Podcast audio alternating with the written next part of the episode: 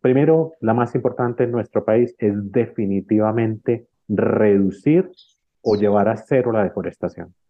Necesitamos frenar significativamente estos procesos de degradación que estamos haciendo con nuestros ecosistemas.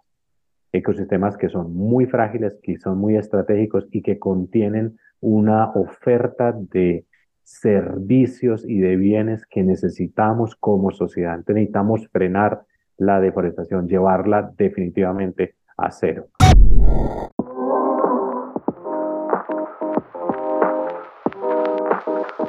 Bienvenidos a Neto Positivo.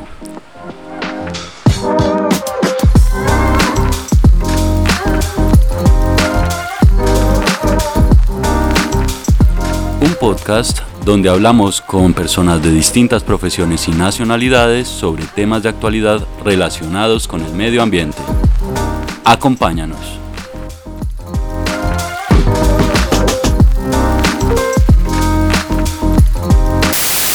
Hola, mi nombre es Juana Manuela y esto es Neto Positivo. Hoy Sebastián Moncada y yo vamos a hablar con Daniel Ruiz Carrascal acerca del cambio climático. Daniel Ruiz es sobre todo un enamorado de las montañas, pero además es un experto en el tema y bueno, se ha dedicado pues desde hace muchos años a investigar sobre asuntos como eh, los efectos del cambio climático en la salud humana, en los ecosistemas y todos los riesgos que existen eh, en regiones como la nuestra. Eh, bienvenidos los dos, bienvenido Daniel. ¿Desde dónde nos estás hablando el día de hoy?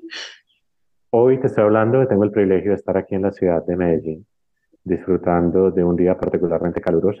Qué bueno, qué bueno o no, eso lo vamos a tratar justamente en este episodio.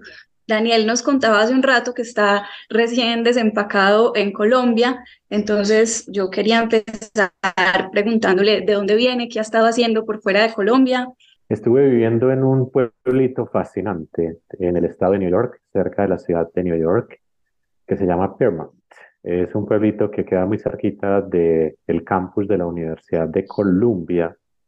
estaba trabajando con el Departamento de Ecología, Evolución y Biología Ambiental de la Universidad de Columbia. Tenía un contrato por un periodo relativamente corto de tiempo, dos años, eh, orientado a estudiar ah, aspectos relacionados con el incremento en la incidencia de enfermedades transmitidas por garrapatas. Y eh, terminé recientemente ese, ese proyecto y me volví para Colombia y por aquí estoy actualmente recién desempacado. Bueno, Daniel ha hecho muchos estudios, eh, obviamente tiene varios posgrados, pero empezó estudiando ingeniería civil. Entonces, cuéntanos cómo fue ese tránsito de la ingeniería civil hacia estos temas que tienen mucho más que ver con la naturaleza, simplemente. Claro, claro, es que la ingeniería civil tiene un montón de líneas que eran de mucho interés para mí, pero decidí finalmente abordar la gran mayoría de mis actividades en la línea de recursos hidráulicos, porque me llamaba mucho el tema del agua y porque siempre desde muy pequeño, desde joven, pues me llamó la atención entender los procesos que estaban detrás del ciclo hidrológico. Entonces me metí en ese tema del agua y eso me generó una transición hacia temáticas mucho más ambientales, menos las que el ciudadano de a pie reconoce como lo que hace un ingeniero civil que trabaja en construcción, que trabaja en pavimentos, que trabaja en grandes obras de infraestructura. No, esto me llevó al área de las temáticas ambientales y una vez entré en ella ya de ahí no logré salir y no quiero salir. ¿Y cuál fue ese, ese trabajo o ese proyecto que, que más te marcó y que que precisamente hizo que, que te hayas quedado firme en la decisión de seguir investigando sobre estos asuntos? Hay una gran cantidad de proyectos. Cuando estaba en pregrado tuve la oportunidad de prestar servicios como auxiliar de investigación en pequeños proyectos en ese entonces que estaban orientados a temas de entendimiento del balance, que llamamos nosotros balance hidrológico, el balance de agua en nuestras cuencas hidrográficas y con la profesora que estaba trabajando en pregrado en ese entonces sentí una conexión infinita hasta el día de hoy. Solamente pensar en ella me genera como cosas muy positivas. Y ella me brindaba toda esa formación, todas esas ideas, me llevó a campo a trabajar en nuestras quebradas, en el departamento de Antioquia y más allá. Y nos metíamos a las quebradas a medir muchos de los parámetros que requeríamos para hacer ese análisis. Y yo sentía cada que estaba metido en estas quebradas, independiente de donde me encontrara en el territorio antioqueño, que esa era fundamentalmente la vida que quería hacer a futuro. Bueno, hace un momento anuncié que el tema central de este episodio iba a ser el cambio climático. Entonces empecemos por definir qué es eso de cambio climático. Es un concepto que en este momento circula permanentemente. Creo que todos los que, todos nuestros contemporáneos, pues en algún momento lo habrán oído, eh, pero específicamente en qué consiste el cambio climático. Mira, el cambio climático es una de esas problemáticas ambientales globales que estamos experimentando actualmente que es atribuida a las actividades humanas. El cambio climático se refiere fundamentalmente al cambio en las condiciones históricas de largo plazo que ocurren en un determinado territorio.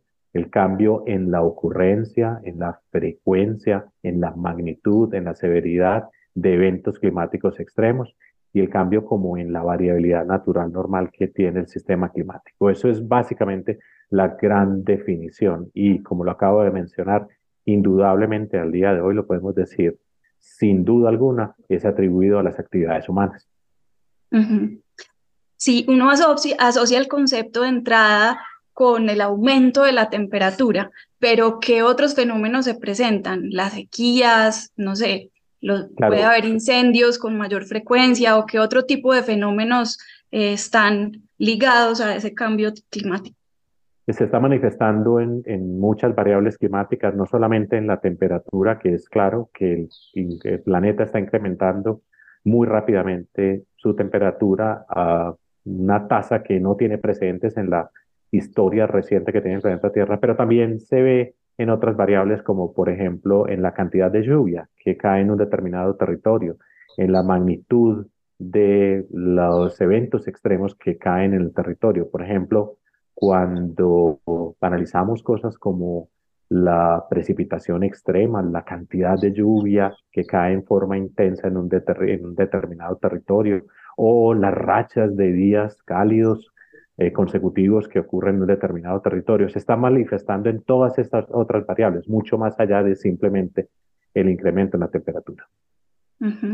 Eh, vos has hecho parte del grupo intergubernamental de expertos sobre cambio climático eh, y pues me parece importante o nos parecía importante saber eh, qué hace ese grupo, mm, a qué institución pertenece, cuáles son las dimensiones de, de su labor. Muy bien, el, el panel intergubernamental sobre cambio climático es una iniciativa del Programa de las Naciones Unidas para el Medio Ambiente y de la Organización Meteorológica Mundial, que tiene una tarea muy bonita y es que periódicamente, más o menos del orden de cuatro a seis años, produce unos informes, informes que llamamos informes de evaluación del estado del sistema climático terrestre. Eso es lo que hacemos fundamentalmente. El más reciente informe de evaluación se presentó, como ustedes lo recuerdan, en agosto del 2020, 2021 se presentó otra parte y más recientemente en los años 2022 y 2023 se cerró todo ese proceso.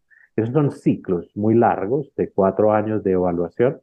Estos ciclos, insisto, presentan unos informes que fundamentalmente se estructuran en informes completos o informes que llamamos reportes especiales.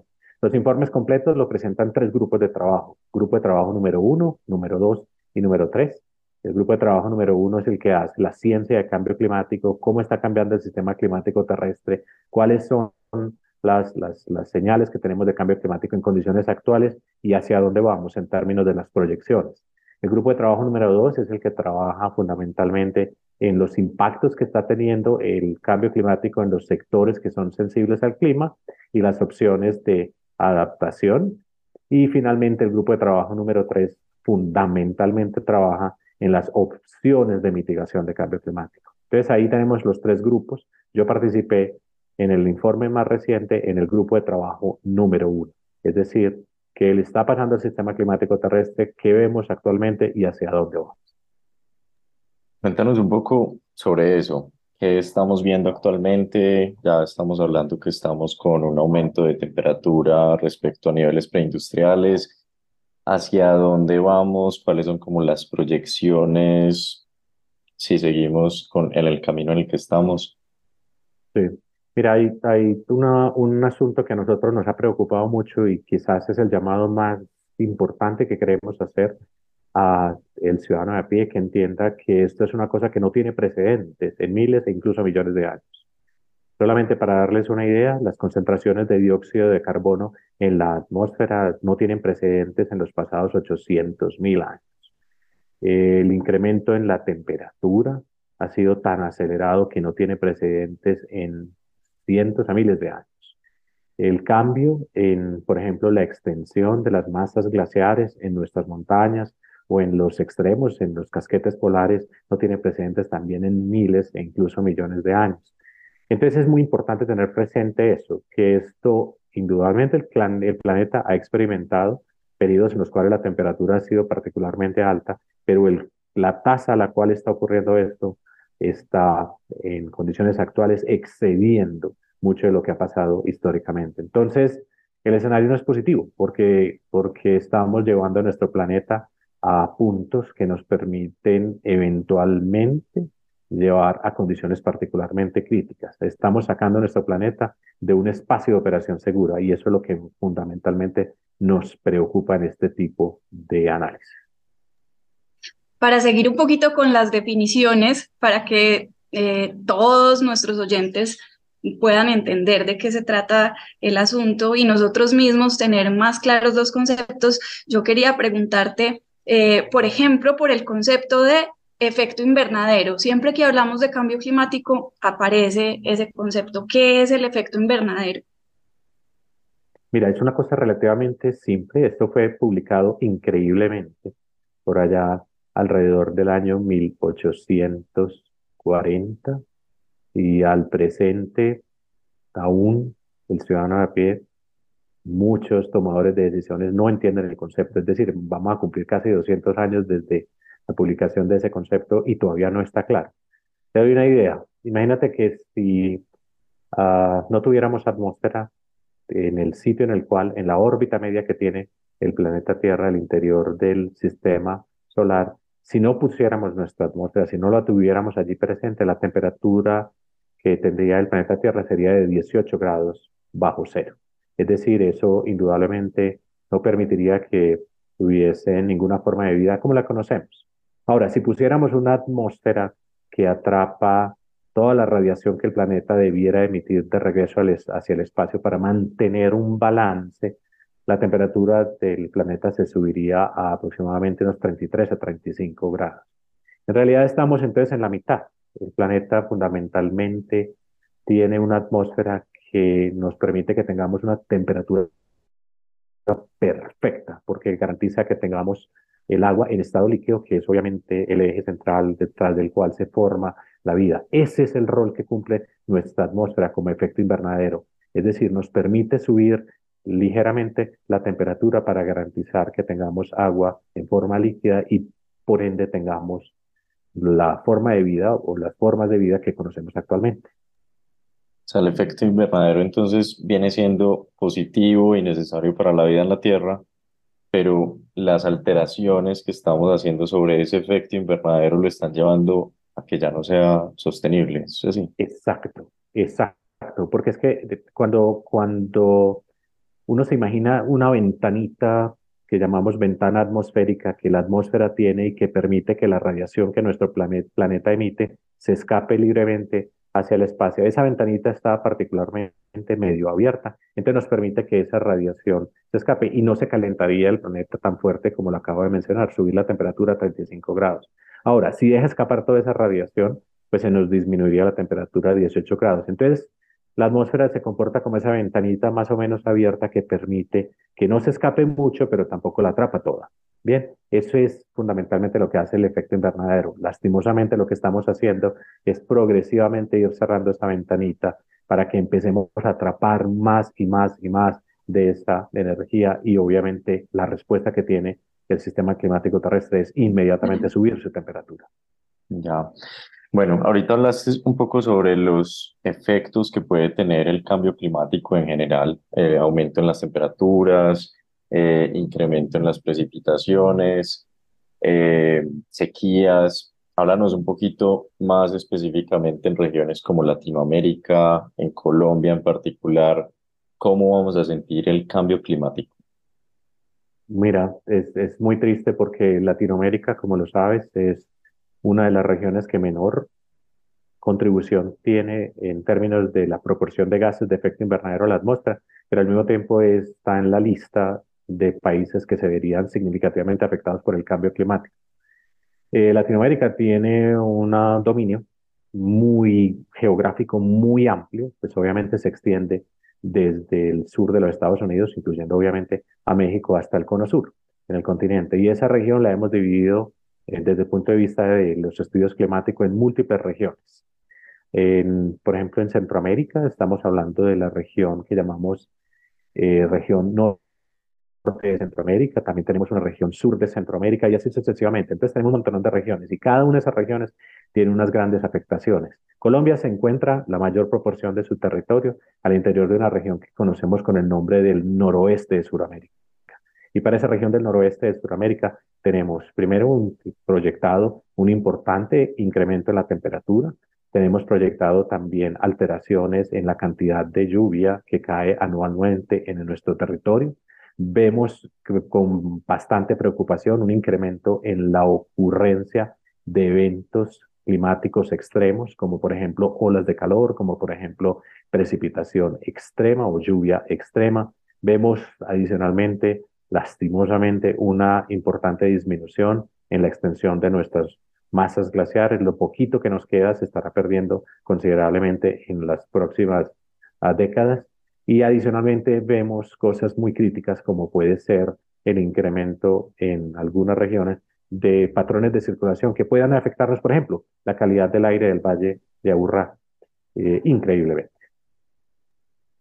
En tu opinión, ¿qué podría ser lo más trágico que ocurra en relación con el cambio climático? ¿Cuál podría ser ese desenlace fatal? Pues no es como por ponernos dramáticos, sino para entender hasta dónde nos puede llevar esta situación.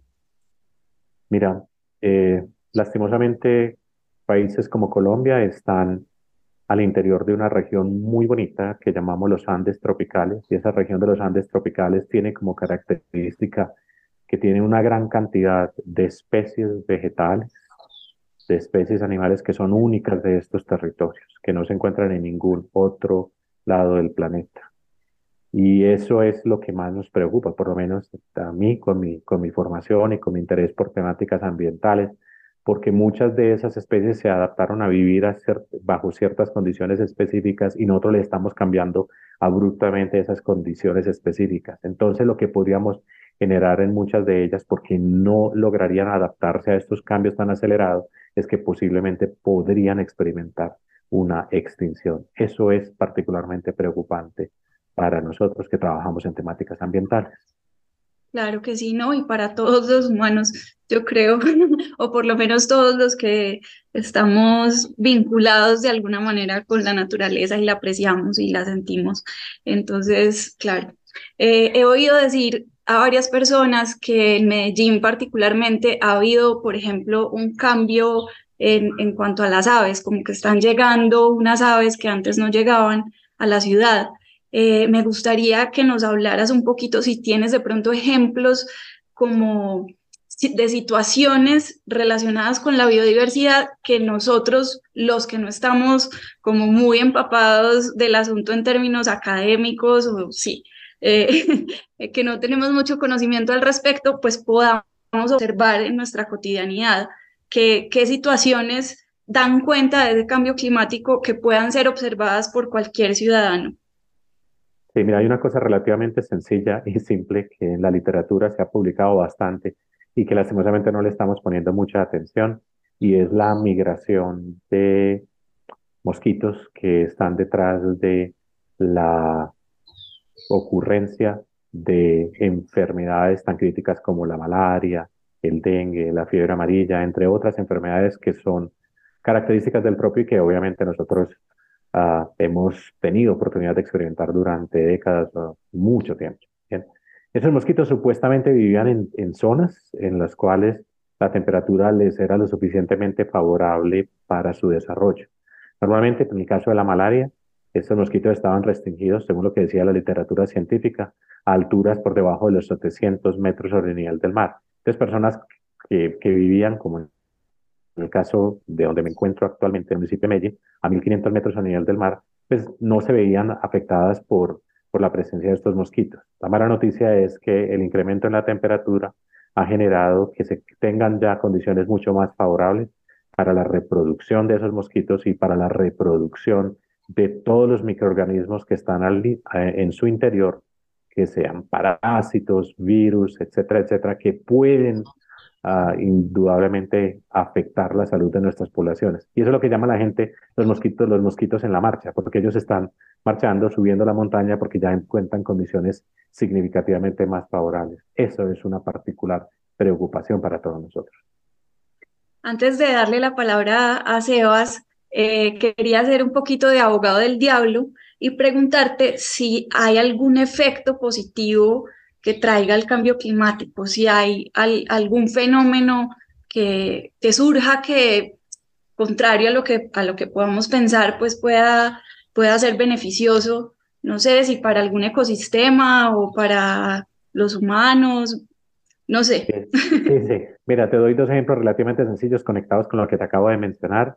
En las zonas de montaña y en los extremos de, de ambos hemisferios, cerca del círculo polar ártico, el círculo de la Antártida, hemos tenido como un reverdecimiento o en realidad un verdecimiento, para ser más preciso, de, de, estas zonas, porque obviamente ya las temperaturas son tan favorables que permiten la colonización de muchas especies. La temperatura era muy baja, muchas veces por debajo del punto de congelación, que no permitía el crecimiento de muchas especies vegetales. Ya está sucediendo eso. Estamos obviamente ganando muchas más regiones y esto es muy evidente en latitudes altas en el hemisferio norte porque esto está permitiendo, insisto, que muchas especies colonicen mucho más allá de la zona que era crítica para su crecimiento. Ahora, en términos de enfermedades tropicales, puede resultar contraintuitivo y extraño, pero en algunas regiones del planeta la temperatura está siendo tan alta que está matando los mosquitos, entonces está favoreciendo la, la, la situación para las poblaciones que normalmente estaban siendo sometidas a estas enfermedades tropicales. Es como un premio de consolación, diría yo. Sí, sí, exacto. Bueno, hay un estudio muy interesante que hiciste que habla sobre el cambio climático y el fin del conflicto en Colombia. Cuéntanos un poquito sobre eso. Qué bonito que trajiste eso a la mesa porque es un tema que a nosotros nos preocupa mucho. Miren, si, lo ponemos en cifras, Colombia emite mucho menos del 1% de las emisiones totales globales de dióxido de carbono a la atmósfera. Estamos alrededor de 0.37 a 0.40% de todo lo que se emite en términos de dióxido de carbono en la atmósfera a escala global. Sin embargo, nosotros tenemos unas tasas de deforestación exageradamente altas. En otras palabras, nuestra responsabilidad no está en términos de la emisión de gases de efecto invernadero directamente por el consumo y la combustión de estos combustibles fósiles, sino que está desde el punto de vista de la pérdida de grandes extensiones de nuestro territorio que pueden y que sirven como sumideros de dióxido de carbono, y esto por deforestación. Nosotros veíamos que en, en las regiones en donde había un conflicto significativamente crítico para el país, que llamamos las regiones rojas del territorio nacional, allá, allá, estas zonas estuvieron siendo protegidas eh, involuntariamente, indirectamente por el tema del conflicto, porque eran zonas a donde no llegaban las, las comunidades, eran zonas donde, por así decirlo, eran prohibidas de nuestro territorio.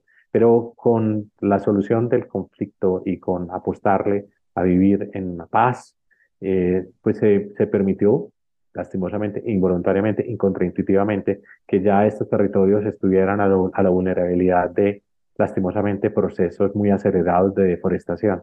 Entonces estamos perdiendo unas regiones importantes de nuestro territorio que inicialmente o que históricamente nos servían para enfrentar el cambio climático. Entonces, lo que, lo que queríamos decir con esas publicaciones era, vengan, señores, tengamos cuidado con lo que puede representar, le apostamos a la paz, queremos que haya paz en Colombia, queremos dejar atrás tantos años de conflicto, pero, pero tengan cautela con lo que está sucediendo en todas estas zonas, en, en zonas remotas del territorio nacional que deberíamos estar conservando, pero que ya en este momento estamos teniendo problemáticas por deforestación. Claro, es un poco contradictorio porque no queremos conflicto, pero al mismo tiempo el conflicto durante mucho tiempo ayuda a preservar zonas del territorio donde, digamos, no se puede hacer mayor explotación eh, económica, ganadera, agrícola, ese tipo de cosas. Ahí sí, los invito a los que nos escuchan a escuchar un, episodio que hicimos sobre el Amazonas recientemente, donde tratamos ese tema un poco más a fondo.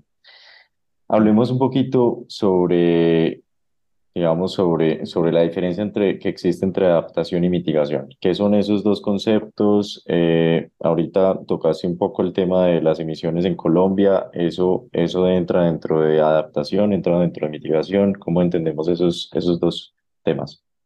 Bueno, mitigar es básicamente reducir nuestra emisión de gases de efecto invernadero a la atmósfera, porque obviamente esos gases que estamos poniendo en la atmósfera son los que están cerrando esa ventanita atmosférica que tenemos en nuestra atmósfera. Bien, eh, entonces mitigar lo que hace fundamentalmente es tratar de reducir esas emisiones para estabilizarnos, para que las concentraciones de dióxido, dióxido de carbono en la atmósfera no sigan creciendo a las tasas que están creciendo.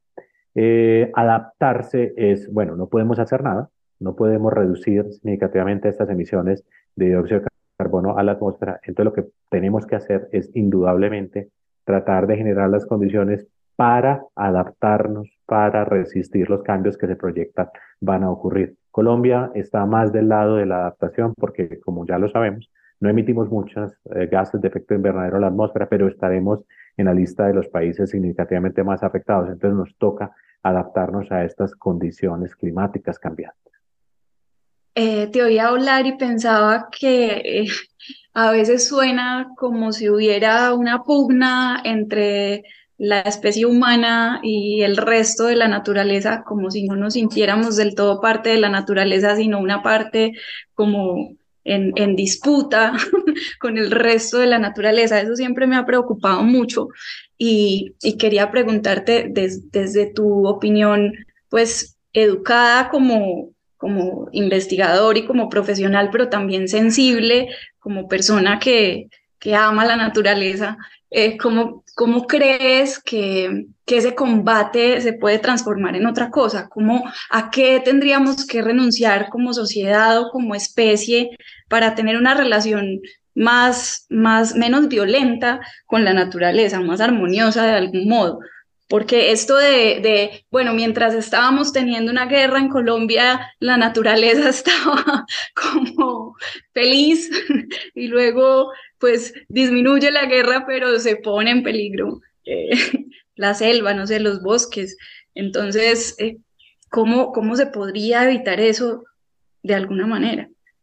Mira, y voy a orientar mi respuesta a algo muy bonito que dijiste, ¿qué podría hacer uno, cierto? ¿Qué podríamos hacer nosotros? Porque en esto uno puede hacer muchas propuestas desde muchos niveles, a escala de nación, a escala departamental, a escala de comunidad, a escala de, no sé, familiar, hacer algunas apuestas. Yo quiero poner una cosa relativamente simple desde el punto de vista personal.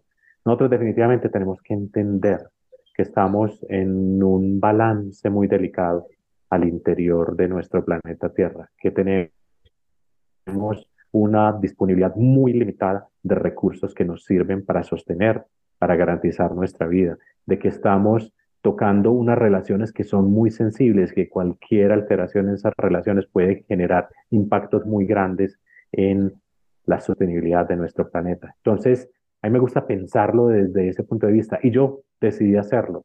Decidí cambiar mis modelos de consumo, mis modelos normales de, de, de impactar los recursos naturales tomé decisiones que considero que son significativamente más acertadas. Eh, por ejemplo, soy consciente del impacto que puede tener tomar un vuelo para desplazarme a los Estados Unidos a atender un compromiso de docencia, un compromiso de investigación, un compromiso del panel intergubernamental sobre cambio climático. Pero lo que hago es calculo todo ese impacto y digo, tengo que hacer algo para quitar todo ese daño que generé con esas emisiones simplemente por ese desplazamiento. Entonces, en el día a día, camino. Eh, voy a trabajar caminando, normalmente lo hago así, eh, normalmente le apuesto a reforestar, a sembrar, a conectarme con, con la tierra, normalmente trato de disminuir los consumos de mis recursos, es decir, disminuir o hacer mucho más eficiente mi consumo del agua, etcétera, etcétera. En el día a día, la suma de esas pequeñas acciones generan impactos muy grandes. Eso es uno de los mensajes importantes que teníamos en el panel intergubernamental. Es que cada tonelada de dióxido de carbono que se emita a la atmósfera suma. Y yo le invito a todo el mundo a que calcule. Hay herramientas online que la gente puede utilizar para calcular.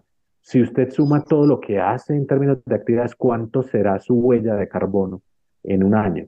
Y calculen y se van a dar cuenta que algunos de nosotros puede indudablemente cruzar ese umbral de una tonelada de carbono que está emitiendo en un año. Entonces no tiene sentido seguir haciendo lo que estamos haciendo. Y entonces mi llamada es, ah, venga, repensémonos como sociedad y tomemos mejores decisiones para que tengamos un mundo significativamente mejor, no solamente para las generaciones futuras, sino para nosotros actualmente, que lo hemos llevado mucho más allá del límite. Eh, enfoquémonos, en, enfoquémonos en ese asunto de las actividades cotidianas que, que pueden ser positivas para contener un poquito este drama. y, y recomendanos mm, bueno, ya mencionaste varias con respecto al transporte, por ejemplo, pero ¿cuáles serían esas tres centrales que nosotros, particularmente en Latinoamérica, particularmente en Colombia, esas tres actividades que deberíamos implementar o suprimir en nuestra cotidianidad para generar menos impacto? Bueno, primero, la más importante en nuestro país es definitivamente reducir o llevar a cero la deforestación. Necesitamos frenar significativamente estos procesos de degradación que estamos haciendo con nuestros ecosistemas.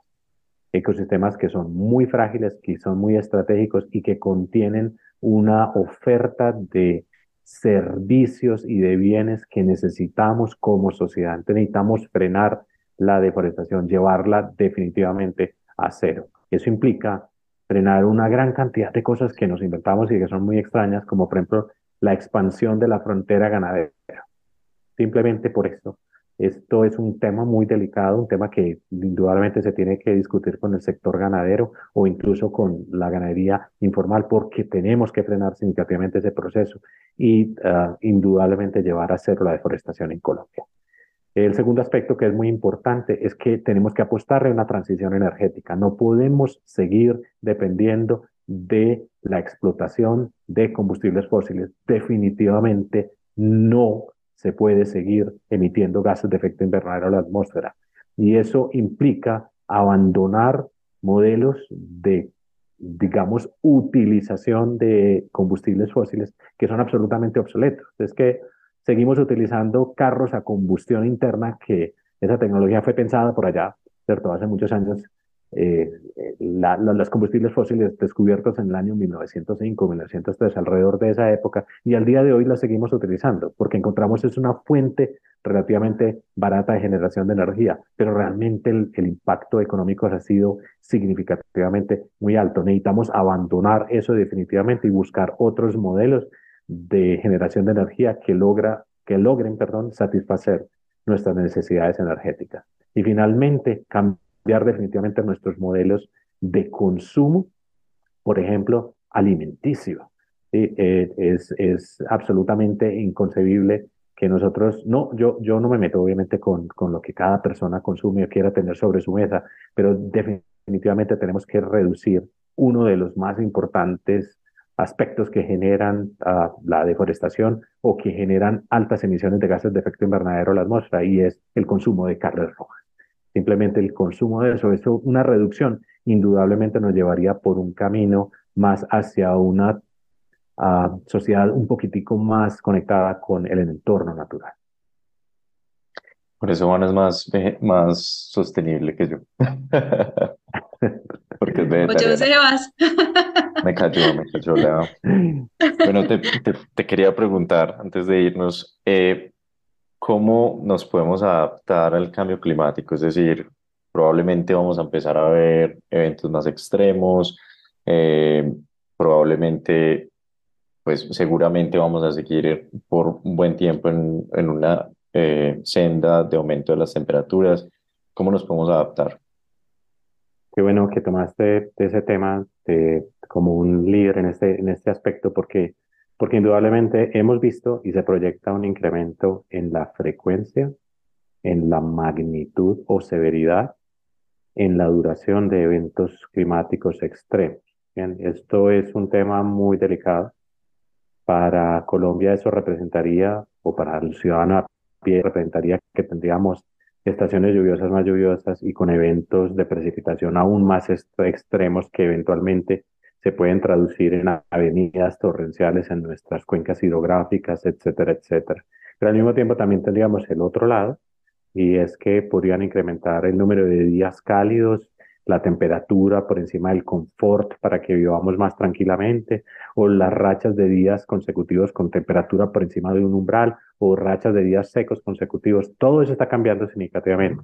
Entonces, lo que estamos tratando de hacer es como diseñar sistemas de alerta temprana en muchas áreas del conocimiento para anticiparnos a ese tipo de eventos, para para la gente en general que, que posiblemente no entienden qué es un sistema de alerta temprana, fundamentalmente lo que estamos tratando de hacer es crear como las capacidades para entregar información oportuna y significativa que permita anticiparse a la ocurrencia de estos eventos climáticos extremos. Bien, eso es lo que queremos hacer fundamentalmente. Entonces, en cierta medida, es mover esa manera como nosotros solíamos hacer como sociedad se presenta un evento climático extremo y vamos y atendemos la crisis, lo que queremos hacer es anticiparnos a la ocurrencia de él y dar una señal temprana, oportuna de lo que podría ocurrir.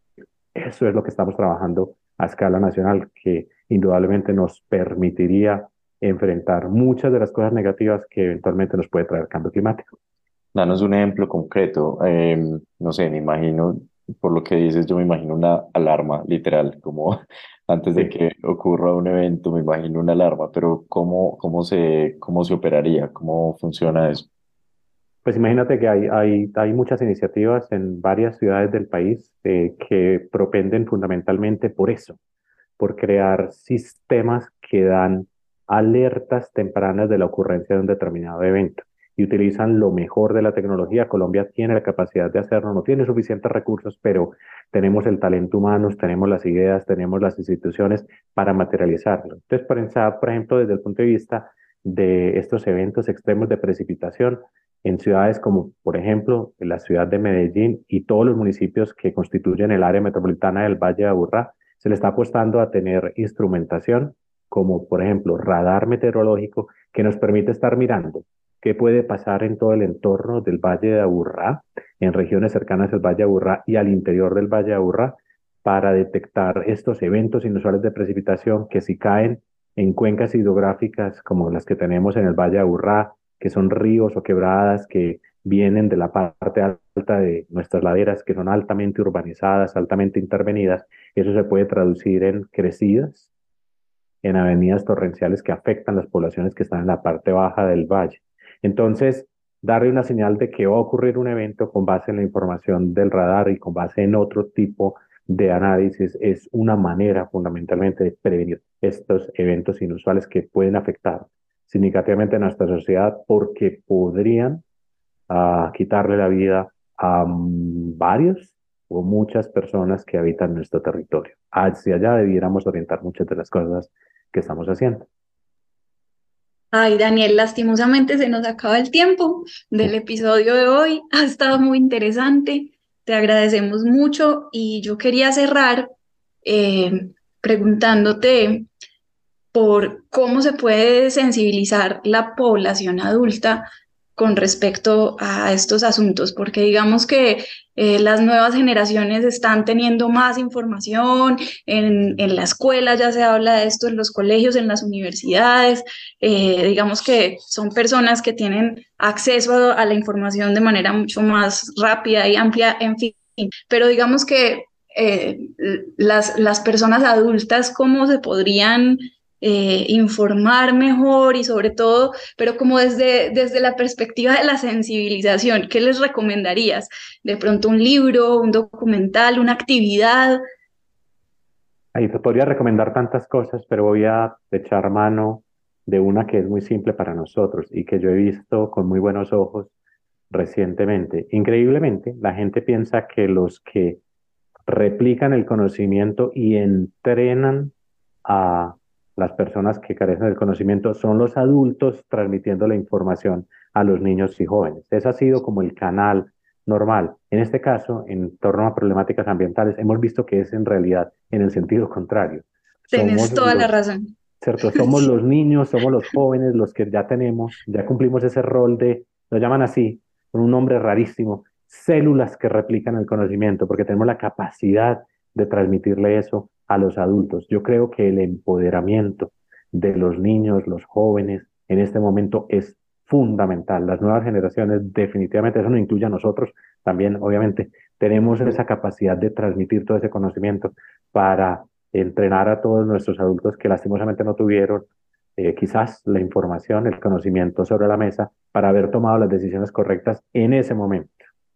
Bien, que ellos estuvieron y que estuvieron tomando decisiones y que al día de hoy posiblemente son las que están impactando el equilibrio de nuestro planeta. Entonces creo en los niños significativamente y amaría ver la manera materializable de que toda esta información se transmita hacia, hacia los padres, hacia los adultos, vía los niños.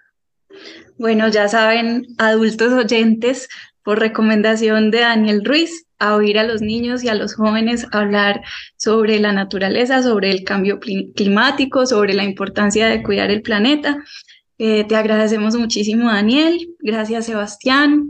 Y esperamos poder conversar nuevamente en otra oportunidad con ustedes. Gracias a ti, Juana. Gracias, Sebastián, por invitarme y gracias a todos los que están escuchando que sé que no lo estarán escuchando una sola vez, sino que esperamos que lo escuchen múltiples veces para que tratemos de encontrar ahí algunos mensajes que creo que son muy importantes para todos nosotros. Es un privilegio estar aquí y siempre, siempre siento mucha felicidad cuando ustedes se acercan y hacen este tipo de preguntas porque definitivamente le ha puesto un mundo significativamente mejor. Qué bueno, gracias Juana y gracias Daniel por este momento, por la cercanía por toda la información que nos has compartido.